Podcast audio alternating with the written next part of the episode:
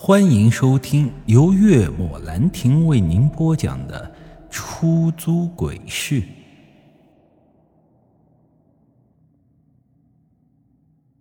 谢过他后，我就向着村里走去。可是到了第一个路口，往左拐，我却是看到了两家办丧事的人。仔细打听了一下，我才知道。里面那家办丧事的才是张鸿飞家，他家人不少，我就找人问了一下哪个是张鸿飞的老婆。这村民伸手指了指坐在灵堂中一身黑衣、三十来岁、满脸憔悴的女人，迈步走向灵堂中。我看向他，面色沉重的开口：“嫂子节哀。”他抬头看了我一眼，疑惑的问道：“你是？我我和张哥是跑同一辆车的。”听我这么一说，他才是点了点头。嫂子，能不能借不说话？沉默片刻，他点了点头，带我来到了一个没有人的屋里，开口问道：“有什么事儿吗？”我从兜里掏出一张银行卡，交到了他的手上。这是公司给的补偿金，里面有十万块钱，密码是卡号的后六位。他明显愣了一下，似乎啊是没想到公司会给这么多钱。然后我问他：“张哥跑车的时候，他有没有和你说过遇到过什么怪事吗？”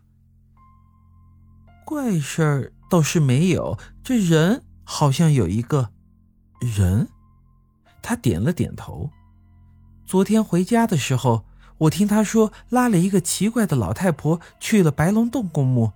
那老太婆不知道什么时候在白龙洞公墓下的车，只留下后座的一根白色麻布条和一百块钱。白色麻布条。白色麻布条一般都是用来做寿衣和孝布用的。他说，当时张鸿飞觉得晦气，就将白布条扔掉，把那一百块钱揣进了兜里。可没想到，晚上张鸿飞就像是着了魔一样，冲出家门，到处找那根白布条，根本拦都拦不住。而诡异的是，找到那根白布条后，张鸿飞就恢复正常了，直接回家躺床上就睡着了。这半夜的时候，张鸿飞起来上过厕所，他是知道的，但也没有在意。直到第二天清晨起来的时候，他才发现这张鸿飞根本就一夜没回来。疑惑中，他打通了张鸿飞的电话，却发现手机在厕所里响起，然后就是新闻上所报道的那一幕。他说：“张鸿飞的性格属于很乐观的那种，再大的困难都会笑着面对，根本就不可能会做出这种事情来。”我问他白布条哪里去了，他说不知道，或许是被警察拿走当证物了。又问了一些事情之后，我才离开。走到村口时，我却发现呀，那个抽旱烟的大爷已经不见了。于是我只能带着忐忑的心向车子走去。说实话呀，我从来没对开车有这么害怕过。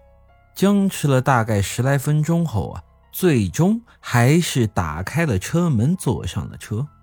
可当我往车里的后视镜一看的时候，却吓得心脏狂跳，立马打开车门冲了下去。此刻我都能清晰的听到自己咚咚咚狂跳不止的心脏啊，都快从这嗓子眼里跳出来了。这后座上竟然诡异的出现了一根白布条。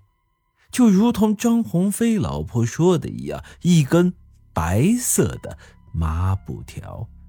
我毫不怀疑，肯定是那个老太婆找上我了。继王铁和张鸿飞之后，我是第三个。